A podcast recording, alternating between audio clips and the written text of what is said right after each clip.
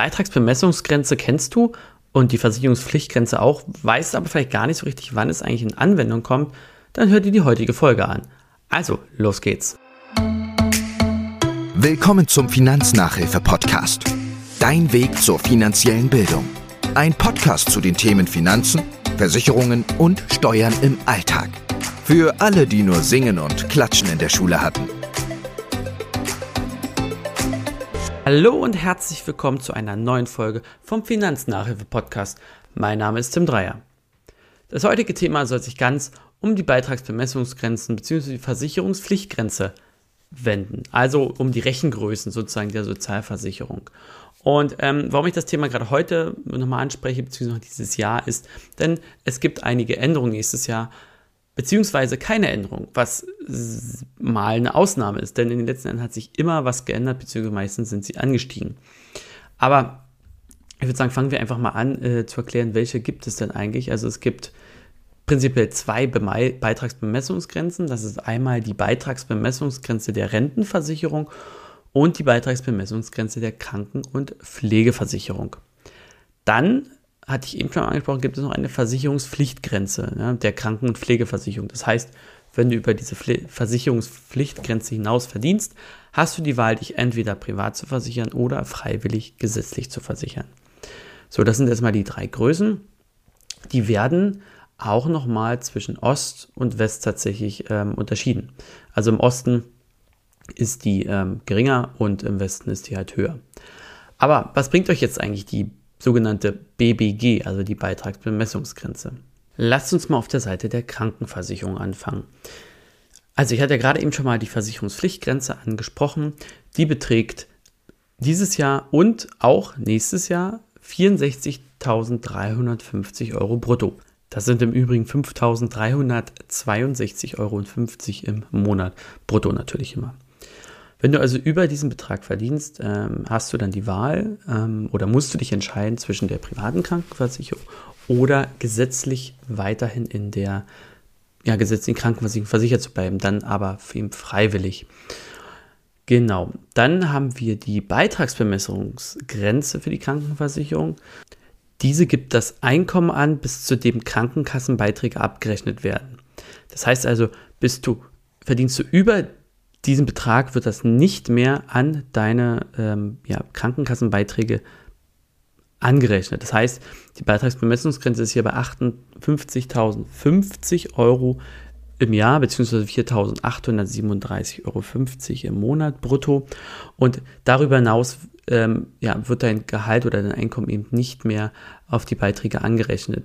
Aber auch diese Grenze bleibt das nächste Jahr gleich wie in diesem Jahr, da ändert sich also nichts. Die einzige Änderung äh, wird es tatsächlich in der Beitragsbemessungsgrenze der Rentenversicherung geben. Tatsächlich aber sehr, sehr minimal. Also in den alten Bundesländern sinkt sie von 7.100 Euro auf 7.050 Euro und bei den neuen Bundesländern steigt sie von 6.700 Euro auf 6.750 Euro, also 50 Euro brutto im Monat. Das ist nicht besonders viel. Und ähm, bei der Rentenversicherung bzw. bei der Beitragsbemessungsgrenze der Rentenversicherung verhält es sich genauso wie bei der Krankenversicherung. Alles, was du über diesen Betrag hinaus verdienst, wird nicht rentenversicherungspflichtig. Also das ähm, davon müsst du keine Rentenversicherungsbeiträge mehr zahlen. Das hat natürlich im ersten Moment den Vorteil, dass du, wenn du mehr Geld verdienst, auch mehr für dich übrig bleibt, weil natürlich der Rentenversicherungsabschlag ähm, von deinem Gehalt wegfällt.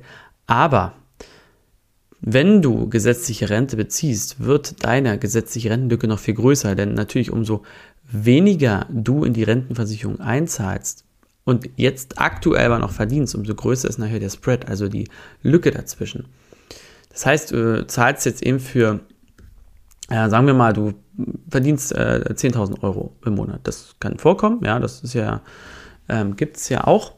Und ähm, du zahlst aber eben nur bis äh, 7000 äh, Euro Krankenversicherungsbeiträge, äh, nicht Krankenversicherung, Entschuldigung, Rentenversicherungsbeiträge.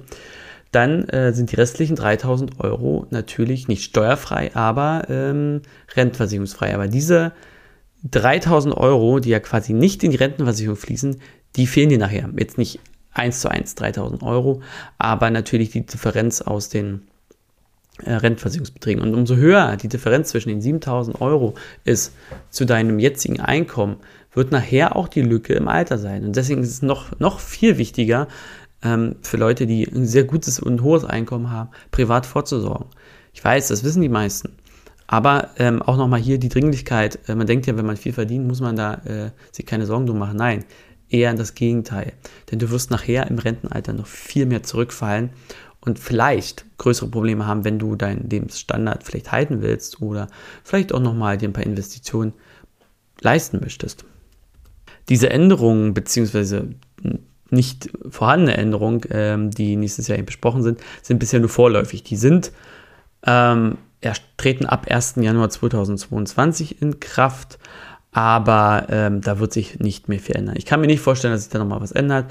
Hat natürlich unter anderem damit zu tun, ähm, ja, dass die Gehälter eben ein bisschen stagniert sind in den, ja, im, im letzten Jahr, beziehungsweise die Lohnentwicklung und äh, natürlich auch die Inflation soll da ein bisschen mit äh, gegengewirkt werden. Ich denke, das hat der eine oder andere oder die meisten mitbekommen, dass die Inflation dieses Jahr deutlich höher ist. Ist ja auch irgendwo logisch und absehbar. Aber auch das wird sich wieder ähm, ja, begradigen und wir werden wieder weniger Inflation in den nächsten Jahren haben. Aber man muss halt immer mit einem Durchschnitt rechnen. Das ist es aber schon, was ihr zu den Beitragsbemessungsgrenzen wissen müsst tatsächlich. Also das, was euch alltäglich begegnet.